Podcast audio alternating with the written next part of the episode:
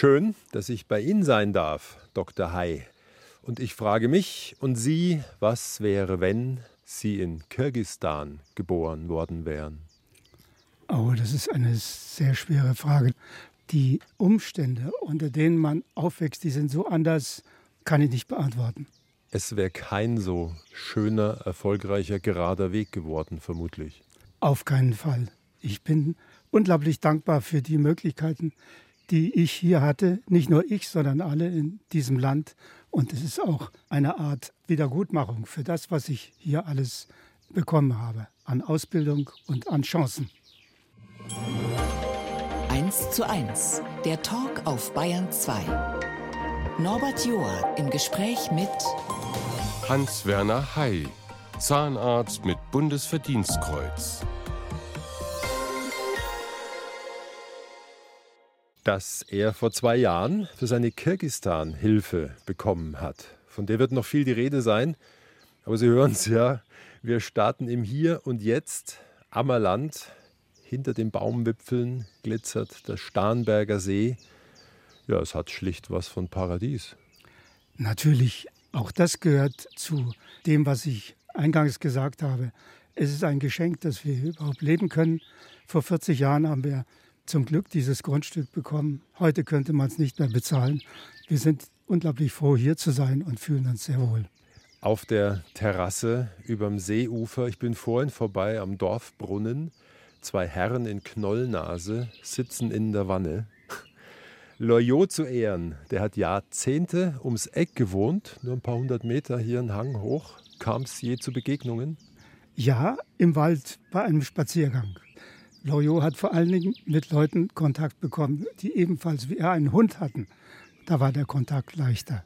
Haben Sie auch einen Mops? Nein, einen Mops haben wir nicht. Wir hatten früher einen Hund, der hat auch zum Teil hier noch gelebt, aber der ist inzwischen im Hundehimmel. Mit seinem Humor können Sie was anfangen, denke ich, wenn ich Ihre Augen so sehe. Ausgesprochen. Ich habe neulich wieder den Film Papa Ante Portas gesehen und ich leide mit, mit mit allen Männern, die das sehen. Es ist wunderbar, aber es ist fast nicht auszuhalten. Ihre Frau ist nebenan im Arbeitszimmer, können wir dazu sagen. Aber Sie haben genug Platz, dass jeder seinen Bereich hat. Ja, ja, es ist hier genug Platz in unserem Holzhaus. Vor allen Dingen ist Ihr Hauptgebiet im Garten. Ja, da hat sie einiges zu tun, wenn ich runterschaue bis zum Weiher hin. Eine andere Humorform, also nicht so wie Loyot, würde ich sagen, verkörpert Christian Tramitz. Der wohnt auch ums Eck, der Ranger aus dem Schuh des Manitou. Aber damit jetzt erstmal Schluss mit lustig. Wir machen einen harten Schnitt. Sie schließen die Augen und schildern, wie schaut's aus in der kirgisischen Hauptstadt Bischkek, eine Million Einwohner. Heute erstaunlich modern, aber ich habe dieses Land kennengelernt 1980 das erste Mal und da war es noch sehr ärmlich und sehr ursprünglich vor allen Dingen. Und das Land ist eins der wenigen, die eine demokratische Verfassung haben. Sie haben im Gegensatz zu Russland und Weißrussland zwei autoritäre Präsidenten weggejagt und abgewählt und haben jetzt das Problem, in der Zange zwischen Russland und China sich zu bewegen. Und das ist nicht einfach. Als Sie 2006 dort waren, gab es noch vergammelte Plattenbauten. Die Plattenbauten sind erschütternd, zum Teil auch heute noch, nachdem 1989 und 90 das Land selbstständig wurde, sind die Männer zum Arbeiten nach Russland gegangen, weil es in Kirgisistan keine Arbeitsplätze gab.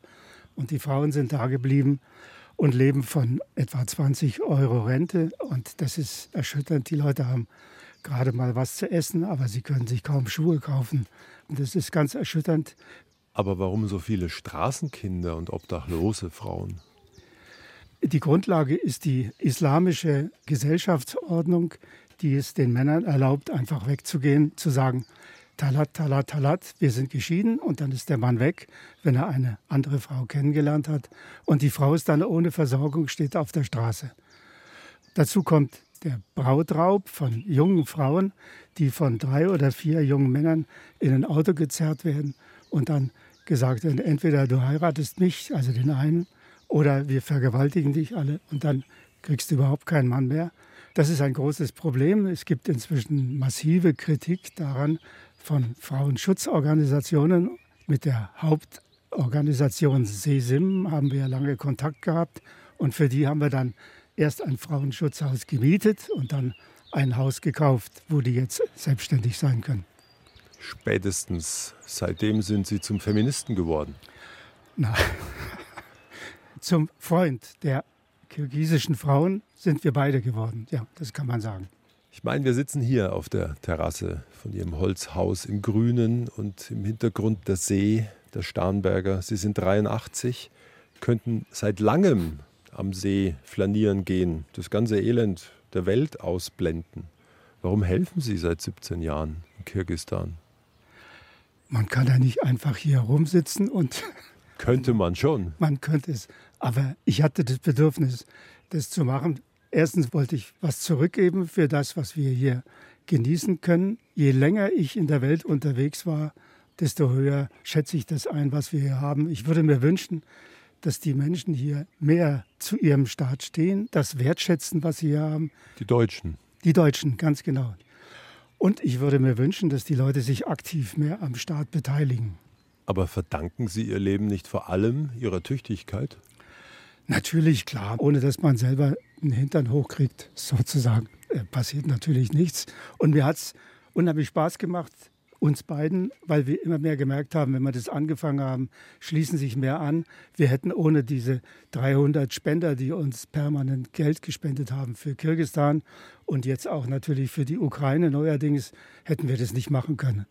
Für Sie war es wohl auch eine Zeitreise nach Kirgistan. Sie sahen da schnurgetriebene Zahnbohrmaschinen über Umlenkrollen. Ich erinnere mich noch, also in den späten 60ern war da, glaube ich, Schluss bei uns. Also das hat mir am meisten Eindruck gemacht äh, bei den kirgisischen Kollegen, mit wie wenig man immer noch was machen kann. Ich habe wirklich abenteuerliche Apparate gesehen, mit denen die selbstverständlich gearbeitet haben und die natürlich in die Luft gesprungen sind, wenn sie unsere neuen Maschinen gesehen haben. Beziehungsweise ich habe ja keine neuen Maschinen hingebracht, sondern wir haben gebrauchte Maschinen, die hier zehn Jahre gelaufen sind und die steuerlich abgeschrieben waren. Die haben wir hingebracht und es war für die eine völlig neue Arbeitsweise. Die haben zum Teil den Gips in den Mund geschmiert ohne Abdrucklöffel und haben dann Abdrücke gemacht also wirklich, ich habe großen Respekt vor der Arbeitsart und vor der Intensität und der relativen Güte, die die gemacht haben. Für die Patienten und Patientinnen wird es auch eine völlig neue Erfahrung gewesen sein, dank all der Geräte, die sie dahin geliefert haben. Und der Anästhesie, die haben ja zum Teil gar keine Spritzen gehabt und haben mit unseren dünnen Spritzennadeln konnten die Arbeiten viel schmerzfreier durchgeführt werden. Das stellen wir uns jetzt vor oder besser nicht vor, wie das wäre. Bohren, Wurzelbehandlung, Zahnziehen ohne Spritze. Und wir hören jetzt erstmal Heimatsound aus der Mongolei, Schrägstrich Würzburg. Da lebt sie nämlich schon sehr lange und nennt sich Sarah T. Musician. Eine junge, singende, ausgebildete Zahnärztin. Wunderbar.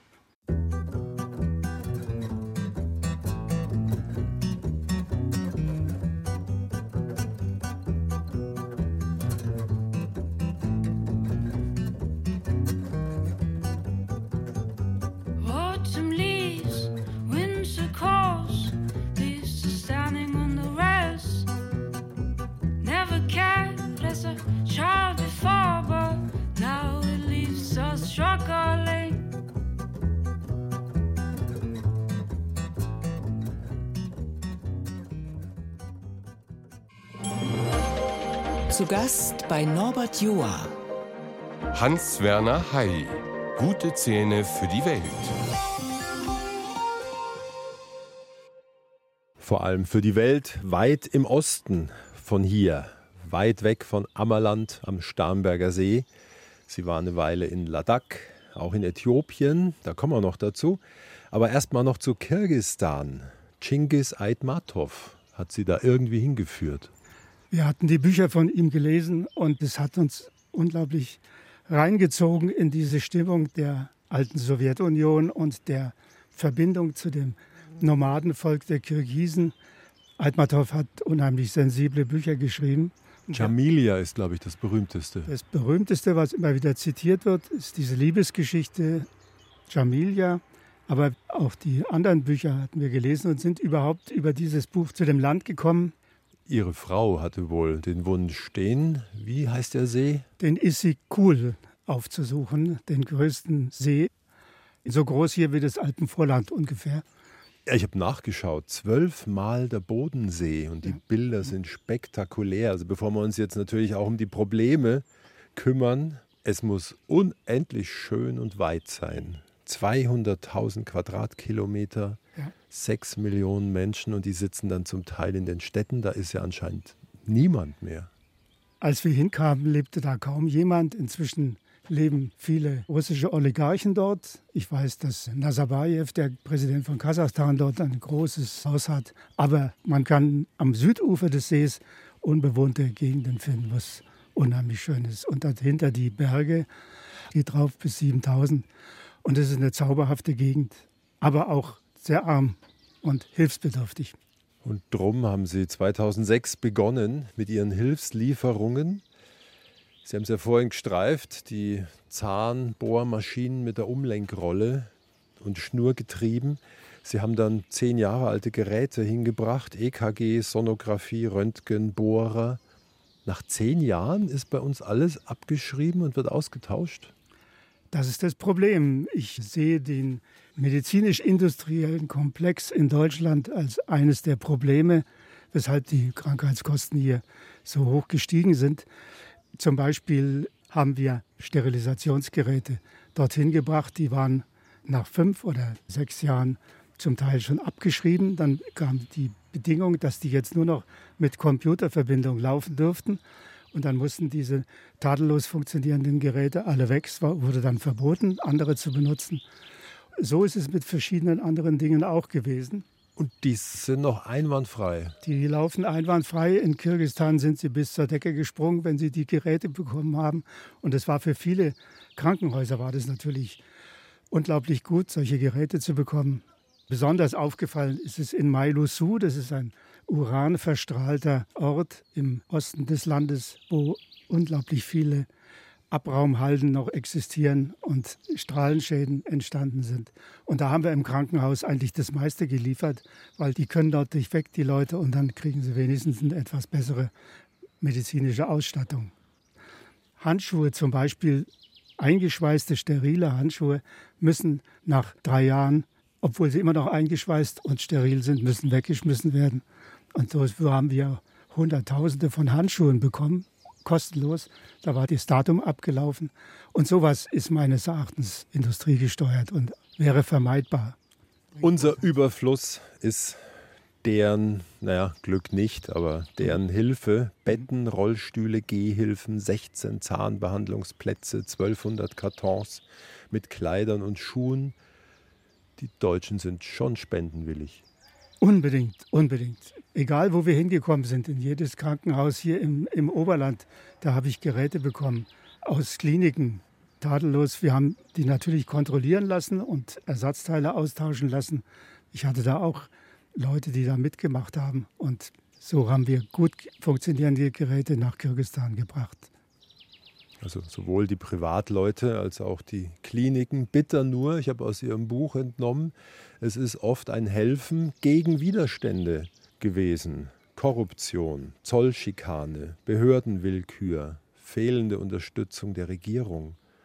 Schwer zu glauben, da will einer was Gutes tun und hat es schwer. Das ist ein Problem, was wir erst ganz spät verstanden haben. Die kirgisische Administration hat diese Hilfsgüter fast nie als Geschenk für ihr Land empfunden, sondern jeder wollte das für seinen Clan oder für sich selber haben. Wenn was weggekommen ist, war es durch den Zoll oder durch die Regierung selber. Wo am meisten weggekommen ist, das war der Container, der ans Gesundheitsministerium ging. Das ist Eigentlich gar nicht lustig. Nein, wir haben uns auch beschwert, aber wir haben nie eine Antwort bekommen. Ich habe auch an den Präsidenten geschrieben und habe um Unterstützung gebeten. Wir wollten, dass unsere Arbeit von der Regierung weitergeführt wird, was relativ einfach gewesen wäre. Aber auch da haben wir nie eine Antwort bekommen. Also insofern war das ziemlich enttäuschend. Ich glaube, wir gehen mal nach innen rein. Jetzt wird er wild mit seiner Kettensäge da hinten. Doch nicht immer Paradies hier. Aber das ist das normale Sommergeräusch. Das machen alle Nachbarn hier. Das ist normal. Wir haben sogar Hühner und einen Hahn, der jeden Morgen uns weckt. Also das ist doch schön. Wir müssen auch nur zwei Schritte ums Eck gehen von der Holzterrasse in diesen kleinen Wintergarten, schon deutlich ruhiger. Und da reden wir über das Frauenhaus noch, das sie jetzt finanziert haben. Nur heißt das in Kirgisistan, Licht der Hoffnung. Der Schatten, haben Sie vorhin ja schon gestreift, das sind vor allem die Männer. Natürlich, ja. Es hat unheimlich viele Übergriffe gegeben in Kirgisistan auf Frauen, die sich von ihren gewalttätigen Männern trennen wollten. Da gab es auch Todesfälle. Und die sind dann in, von einer Frauenschutzorganisation SESIM aufgenommen worden. Und für die haben wir ein Haus kaufen können, unmittelbar bevor die Grenze wegen Corona geschlossen wurde. Das war ein großes Glück. Wir hatten hier durch großzügige Spenden 100.000 Euro zusammen und haben ein Haus kaufen können, in dem bis zu 32 Frauen mit ihren Kindern Unterkunft finden und dort psychologisch betreut werden und dann von uns noch zusätzlich die Möglichkeit bekommen, mit einem 500 Euro zinslosen Kredit eine Zukunftsperspektive zu entwickeln. Entweder ein Kurs für Schreibmaschine oder eine Frau hat sich einen großen Kühlschrank gekauft und hat damit einen Straßenhandel für Lebensmittel aufgemacht. Und dieser Kredit wird nach zwei Jahren zurückgezahlt und das hat bisher sehr gut geklappt. Das sind natürlich hier am Starnberger See Summen. Tja, für die Monatsrente, die Sie vermitteln, 20 bis 50 Euro, das ist hier ein Mittagessen für viele. Genau, daher. Die Relationen sind kaum vorstellbar, aber wir haben wirklich 20, 30 Mini-Rentner, für die diese 20 Euro, die wir ihnen überweisen von den Spendern, das ist das Doppelte von dem, was sie haben. Und dafür können sie sich mal ein paar Schuhe kaufen oder unsere Kontaktleute gehen dann jeden Monat hin. Und wir geben das nicht in einem Stück für ein ganzes Jahr, sondern jeden Monat kriegen sie das. Und das hat sich bewährt. Das wird unterschrieben sauber dokumentiert und die Leute sind spürbar erleichtert. Mehr kann man nicht erwarten. Was heißt dann auf Kirgisisch Danke? Chong Rahmat. Sage ich für Ihr Tun dort. Eine Stunde, zwei Menschen im Gespräch auf Bayern 2. Norbert Joa trifft Hans-Werner Hay, Nachkriegsjahre in Kulmbach.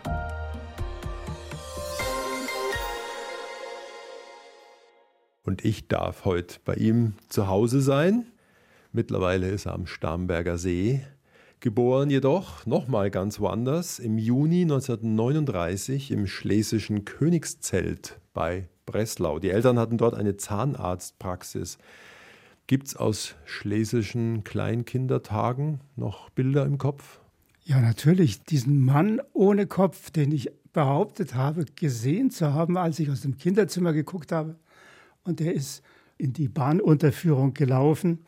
Ich habe das dann als Bild genommen, später für diese Orientierungslosigkeit der ersten Zeit und vor allen Dingen der Flüchtlingszeit. Wir sind ja dann in einer etwas dramatischen Flucht 45 nach Kulmbach gekommen. Aber der Mann ohne Kopf war ein Albtraum. Natürlich, ja, ja, ja, ja. Das war ein Kinderalbtraum und der ist irgendwie stehen geblieben und ich fand den dann später ganz gut als Bild für den Übergang nach Kulmbach und vor allen Dingen Kulmbach als Ort, wo wir natürlich nicht willkommen waren, nicht mit offenen Armen aufgenommen wurden. Das fand ich auch ganz verständlich. Kulmbach hatte damals 12.000 Einwohner Ende des Krieges und dann kamen ungefähr doppelt so viele Flüchtlinge dazu. Ich möchte mal den Ort sehen, der das mit offenen Armen akzeptiert. Nein, nein, ich habe das voll verstanden. Aber der Anfang wurde auch von den Kollegen meiner Eltern wirklich schwer gemacht. Die Zahnärzte dort. Die waren beide Zahnärzte und haben im Nebenzimmer einer Gastwirtschaft angefangen zu praktizieren. Also das waren wirklich sehr karge Zustände. Meine Mutter hat dann zusätzlich in einer Lungenheilstätte noch praktiziert. Also der Anfang in Kulmbach war wirklich schwierig. Ja, und Sie waren anscheinend auch dann froh um jeden kleinen Fortschritt, wenn ich das sehe in ihrer Biografie.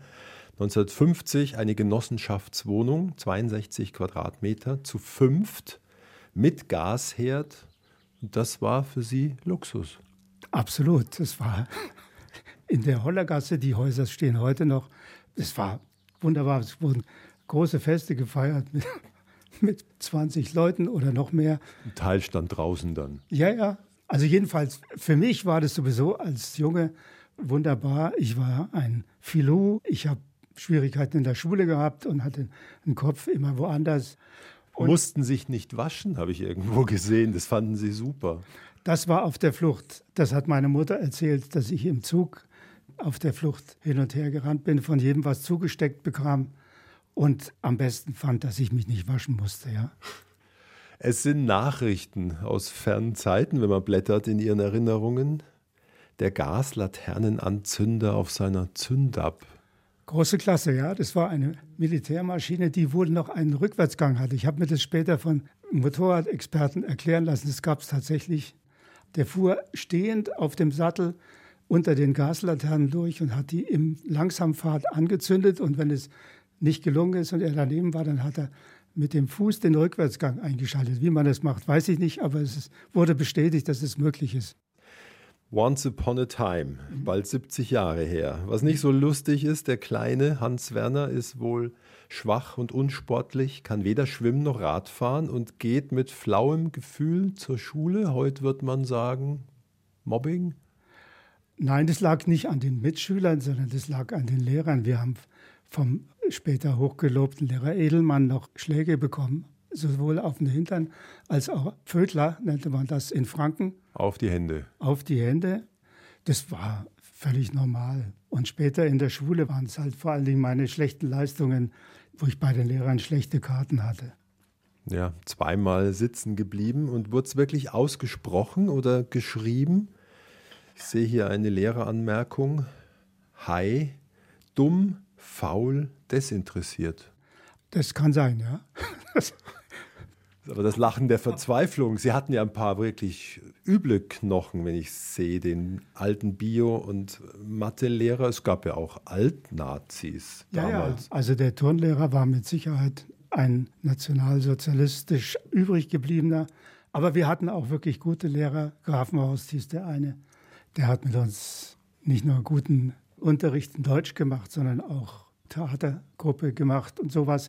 Ich habe die Schule nicht als große Belastung empfunden. Ich war fauler Hund und die Lehrer waren unangenehm. Heute sind die Lehrer mit Sicherheit viel zugänglicher und viel aufgeschlossener. Die haben halt damals ihren Stiefel durchgezogen. Es haut aber ganz schön auf den Selbstwert. Das stimmt. Es lag an einer einzigen Matheaufgabe, dass ich das Abitur geschafft habe.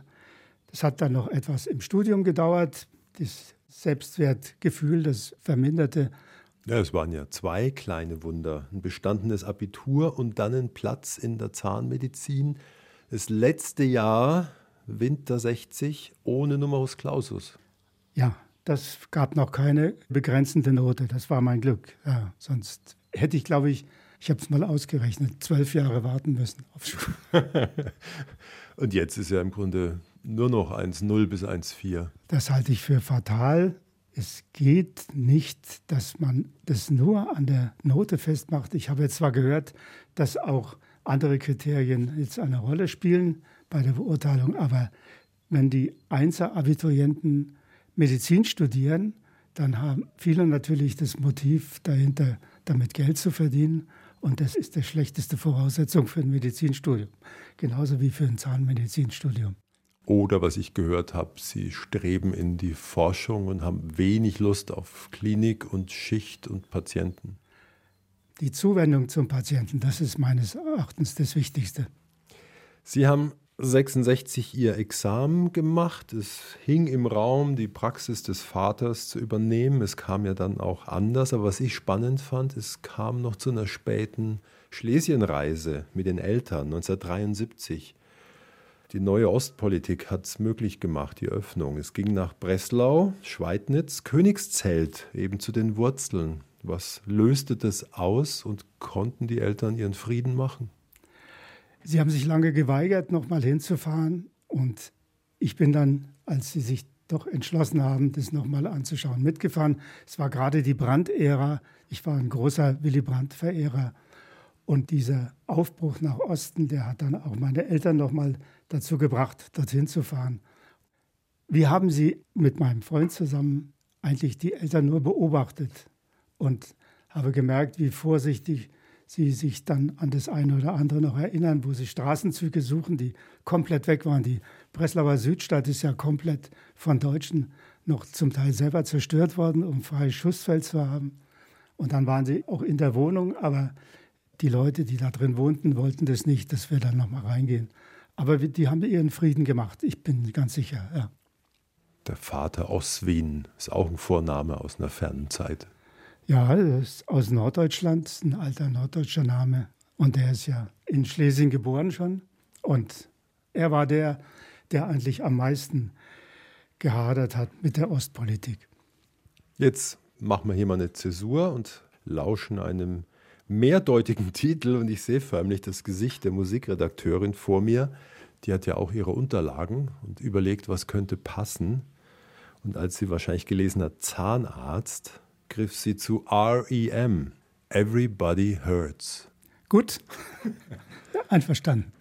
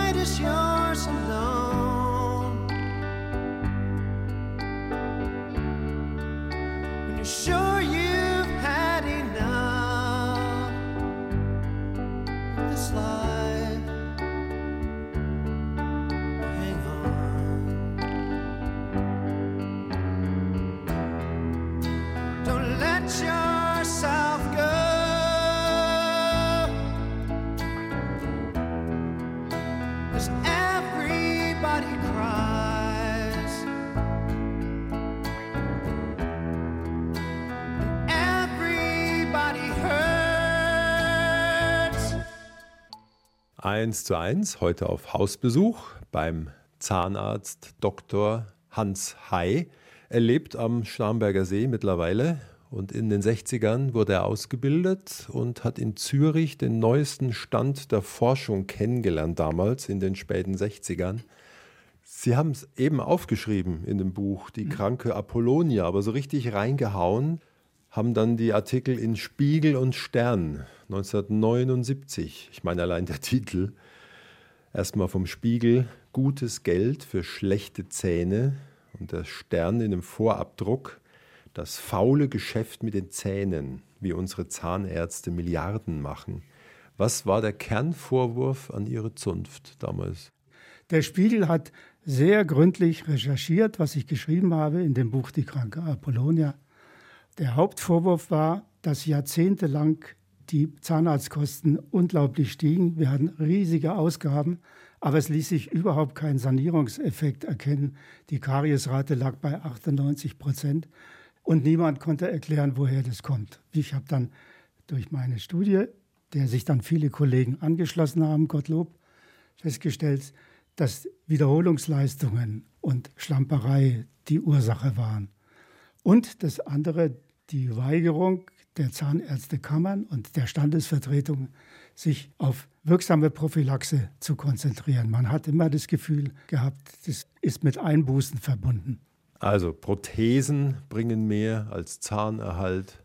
Fluoridieren, da gab es ja eine Studie zu Teenagern innerhalb von 40 Jahren minus 95 Prozent Karies, wenn sie dann auch noch putzen, aber mhm. vor allem wenn mehr Flur ist, dann auch im Speisesalz bei uns, ewig nicht. Auch weil andersrum mehr Geld zu machen war.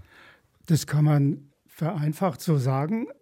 Also der Schweizer Erfolg ist dadurch zustande gekommen, dass die Schweizer in Schulzahnkliniken die Kinder nicht nur untersucht haben, sondern tatsächlich auch behandelt, dass von Anfang an konsequent fluoridiert wurde und zwar nicht wie bei uns mit Tabletten, was nicht so gut funktioniert hat, sondern mit dem fluoridierten Speisesalz und dass das fluoridierte Speisesalz nicht nur von fast allen Haushalten benutzt wurde, sondern dass das auch in Gaststätten und in Mensen und in Gemeinschaftsküchen und von Bäckereien benutzt wurde.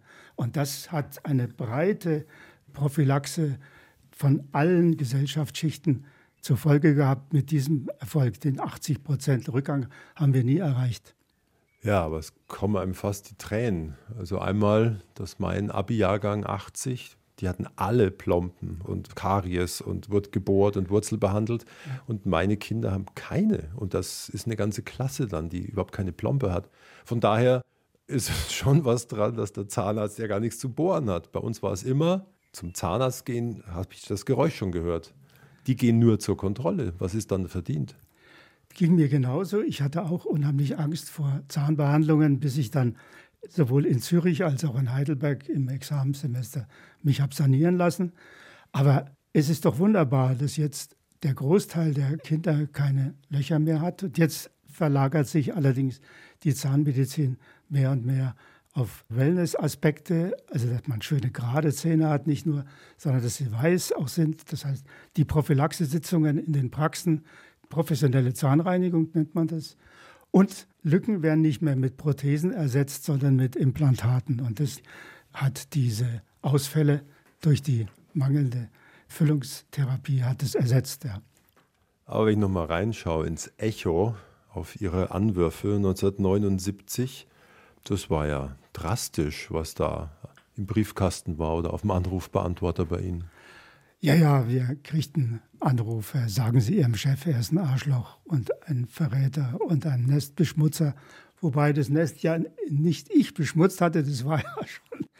Ich habe ja nur versucht, was dagegen zu tun. Mir wurde ja dauernd mein Honorar zurückverlangt, weil ich nicht so gearbeitet habe wie die anderen, offensichtlich. Ja, es gab auch noch ein Berufsgerichtsverfahren, aber wurde abgewendet dann.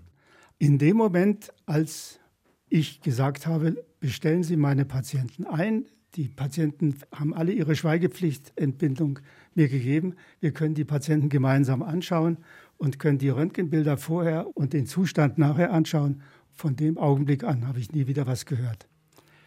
Es war auf jeden Fall so viel Aufregung und Gegenwind, dass sie dann mal sich selber aus dem Verkehr gezogen haben auf eine ganz schöne Weise. Herbst 80 halbes Jahr Auszeit, Südamerika und mit der neuen liebe Carla, die jetzt gerade gegenüber im Arbeitszimmer was tippt.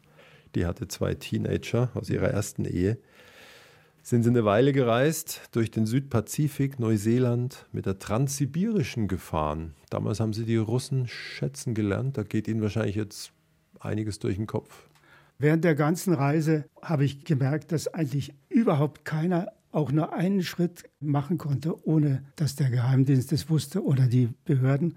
Ich bin aus einem Zug mit 1000 oder 1500 Passagieren ausgestiegen, wurde mit meinem Namen angesprochen und ins Hotel gebracht. Man konnte sich nicht frei bewegen, aber das, was ich gesehen habe, war ein wunderbares, riesiges Land mit rührenden Leuten, hilfsbereiten Leuten, ganz einfachen Leuten und mit einer knocheneisenharten Administration, die nichts unbeobachtet gelassen hat. Aber wenn man so zusammenreist, lernt man sich sehr schnell kennen. Das war eigentlich der wichtigste Aspekt. Wir haben uns ein halbes Jahr vor dieser Reise kennengelernt, meine Frau und ich.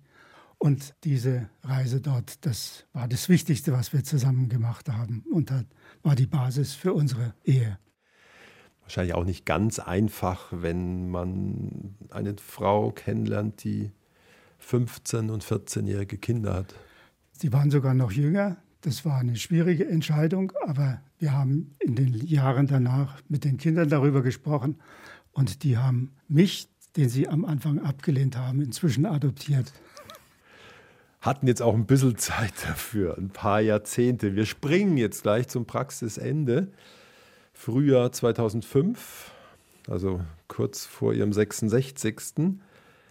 Ja, erstmal vier Monate Müßiggang, spätes Frühstück, Waldlauf, Reisen. Also so hätte es weitergehen können und die Mehrheit lässt es auch dabei bleiben. Nein, es hat uns nicht gereicht und mit jedem Land, was wir danach kennengelernt haben, haben wir unser eigenes Land noch höher schätzen gelernt. Es gibt kein Land der Welt mit so vielen sozialen Sicherungssystemen. Und ich würde mir wirklich wünschen, dass das andere Bürger in diesem Land auch sehen und daran mitarbeiten, selber was dazu beizutragen. Wohlwissend, wie es in anderen Ländern zugeht. Sie haben sich gemeldet für ein paar Wochen nach Ladakh zum Mittun und das fand ich auch stark. Ein Rinpoche, ist wohl ein hoher Geistlicher dort, hat sich sechs Zähne ziehen lassen mit kaum oder wenig Spritzen. Der konnte Schmerzen ausblenden. Das war eine ganz erstaunliche Erfahrung. Ich habe ihn immer wieder gefragt, tut es weh und so. Ich glaube inzwischen, und das habe ich jetzt von zwei, drei Leuten schon bestätigt bekommen, dass es sein kann, dass man durch Konzentration und Meditation wirklich Schmerz reduzieren kann. Ich kann Ihnen nicht sagen, auf welche Weise das funktioniert, aber der hat mit unglaublicher Gelassenheit das über sich ergehen lassen, obwohl er natürlich Spritzen bekommen hat für die Extraktion. Aber dennoch was spüren musste, oder? Unbedingt. Er musste was spüren. Auch bei den Nachbehandlungen, Abdrücke und sowas auf frische Wunden. Das war ja nicht so viel Zeit zum Abheilen wie bei anderen Patienten. Er hat mit Sicherheit Schmerzen gehabt, aber die hat er gelassen ertragen. Spricht für den Buddhismus. Ja, ja, unbedingt. Wir haben auch den Dalai Lama kennengelernt in einer Audienz. Der hatte dort in der Nähe seine Privatresidenz. Und witzig war, dass ich bin mit dem Rinpoche zusammen, also das ist sowas wie ein Erzbischof oder sowas vom Rang her, bin ich mit dem Stuhl zusammengebrochen und wir lagen am Boden aufeinander. Sein bewachender Soldat kam mit der Kalaschnikow angerannt und dachte, es sei was passiert. Und er ist aufgestanden und hat gelächelt und hat mir nach der Behandlung seine eigene Kette umgehängt und hat sich verabschiedet. Und es war eine große Erfahrung, hat mir viel gebracht. Ja. Ja, interessante Erfahrung sicher auch die Wochen in Äthiopien für Menschen, für Menschen von Herrn Böhm. Also, wenn man so überfliegt, was Sie da schreiben, sind ja schwer glaubliche Lebensbedingungen und man kommt vermutlich ins Grübeln über Gerechtigkeit und das Roulette des Lebens. Oh, das ist ein weites Feld. Man könnte so viel in den Entwicklungsländern machen, wenn nicht die Oberschicht jedes Mal, wenn sie dran käme, wieder für sich selber das Meister abschöpft und die normalen oder armen Leute sich selber überlässt. Gerade Afrika. Also es gibt ein Buch von Bartholomäus Grill, das heißt Ach Afrika. Der war 20 Jahre in Afrika unterwegs und diese Erfahrung habe ich nur bestätigen können. Ich weiß nicht, was man in diesem Kontinent machen kann, um die Verhältnisse zu verbessern. Eins zu eins heute auf Hausbesuch in Ammerland am Starnberger See und es tut Gottlob nicht weh. Es ist ein Zahnarztbesuch bei Dr. Hai, der Kirgistan hilft und auch noch die Zeit gefunden hat für 800-seitige Memoiren. Vorne drin die Widmung für die beiden Enkel und ihre Frau Carla, die, Zitat, mit ihrer weiblichen Sicht auf die Welt meinen Horizont erweitern half. Das müssen Sie jetzt ein bisschen erläutern. Nein, das muss ich nicht erläutern. Diese große Reise, die wir zusammen gemacht haben, das ist völlig normal, dass wenn man mit einer Frau ein unheimlich großes Harmonie und Verständnis hat, dass dann ihre Sicht auf die Welt natürlich in die eigene Betrachtung mit einfließt und radikalere Sichtweisen, die man möglicherweise haben kann, durch eine Frau relativiert werden. Dann sind Sie jetzt ein kompletterer Mensch als vorher. Auf jeden Fall, ja. Mein größter Gewinn ist unsere Partnerschaft. Oh, jetzt ist die Tür zu. Aber die Liebeserklärung wird sie dann im Radio hören. Der Titel von dem einen Band heißt Vom Wälzen schwerer Steine. Jetzt werden sie im Juni 84. Und wälzen weiter schwer? Die Reisetätigkeit haben wir ja aufgehört. Unser Aktionsradius ist jetzt kleiner geworden. Und die Arbeit in Kirgistan geht ja praktisch von selbst weiter. Dieses Frauenschutzhaus, was gegründet wurde, das existiert ja und diese zinslosen Kredite, die ergänzen sich von selber. Haben Sie denn Sorge, dass die Steine wieder runterkullern? Nein, habe ich nicht. Man darf das nicht überschätzen. Es ist ja nur der Versuch von einigen wenigen an Zuständen etwas zu verbessern. Mehr ist es ja nicht. Ja, wenn jetzt einer dazwischen ruft, es ist halt mal wieder der Tropfen auf den Stein. Das ist so. Das muss man akzeptieren. Man kann nur das zu ändern versuchen, was man mit der Hilfe von anderen ein bisschen in Bewegung bringen kann. Deswegen, die Steine kann man nur ein bisschen bewegen. Ob sie dann weiterrollen, das kann man nur hoffen. Im März war 40. Hochzeitstag. Auch in anderen Dingen haben Sie eine gewisse Ausdauer. Es ist mir nicht schwer gefallen und ihr auch nicht. Nein, es ist ein Gewinn und wir freuen uns auf die nächsten zehn Jahre, die wir vielleicht noch haben. Der Papa wurde 94, gell? Mein Vater wurde 94, ja.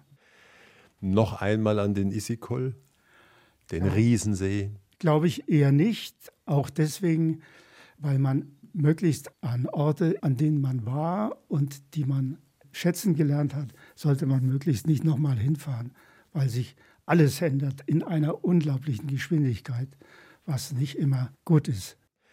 Was Ihnen wirklich am Herzen liegt, man sieht es auch im Buch gegen Ende, der Rat an die beiden Enkel, Paul und Louis, 13 und 9.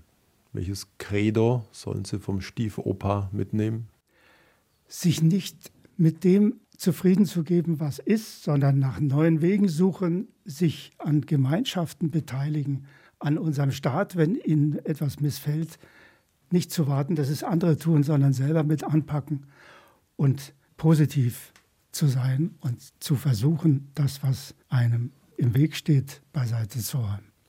Das ist wohltuend. Ich habe in den letzten Jahren so viele gehabt, die sehr nachdenklich werden, wenn sie aus Teenager-Augen in dieses Jahrhundert reinschauen, das jetzt noch kommt. Ich denke, die Bedingungen, in denen wir aufgewachsen sind, waren schwieriger. Man hat heute viel mehr Möglichkeiten und die sollte man nutzen. Es gibt auch sehr viele Jugendliche, die das vormachen, die sich engagieren und die viel auf die Reihe kriegen. Also ich glaube, dass es heute viele Möglichkeiten gibt, die wir früher nicht hatten. Sie sehen nicht schwarz. Nein, überhaupt nicht. Jede Zeit hat ihre Möglichkeiten und es geht auch vieles daneben, aber man muss was dagegen tun, und zwar selber. Und es bleibt beim Motto des von Ihnen verehrten Chingis Aitmatov. Der Mensch muss jeden Tag aufs neue Mensch werden. Jeden Morgen hat man auch die Chance. Natürlich, jeden Morgen hat man die Chance und man sollte sie nutzen. Wir haben die Stunde gut genutzt, glaube ich. Vielen Dank für die Einblicke. Vielen Dank, Dr. Hay. Vielen Dank Ihnen. Es war sehr schön. Das freut mich. Das Gespräch finden Sie in der ARD Audiothek als Podcast. Und dort auch unseren Wissenschaftspodcast IQ mit starken Fragen und Erkenntnissen, zum Beispiel, sind wir allein im Weltall? Was bringen Wirtschaftssanktionen? Wird Krebs mal seinen Schrecken verlieren? Oder was gibt es für Alternativen zu Tierversuchen? All das und mehr im Podcast IQ, Wissenschaft und Forschung.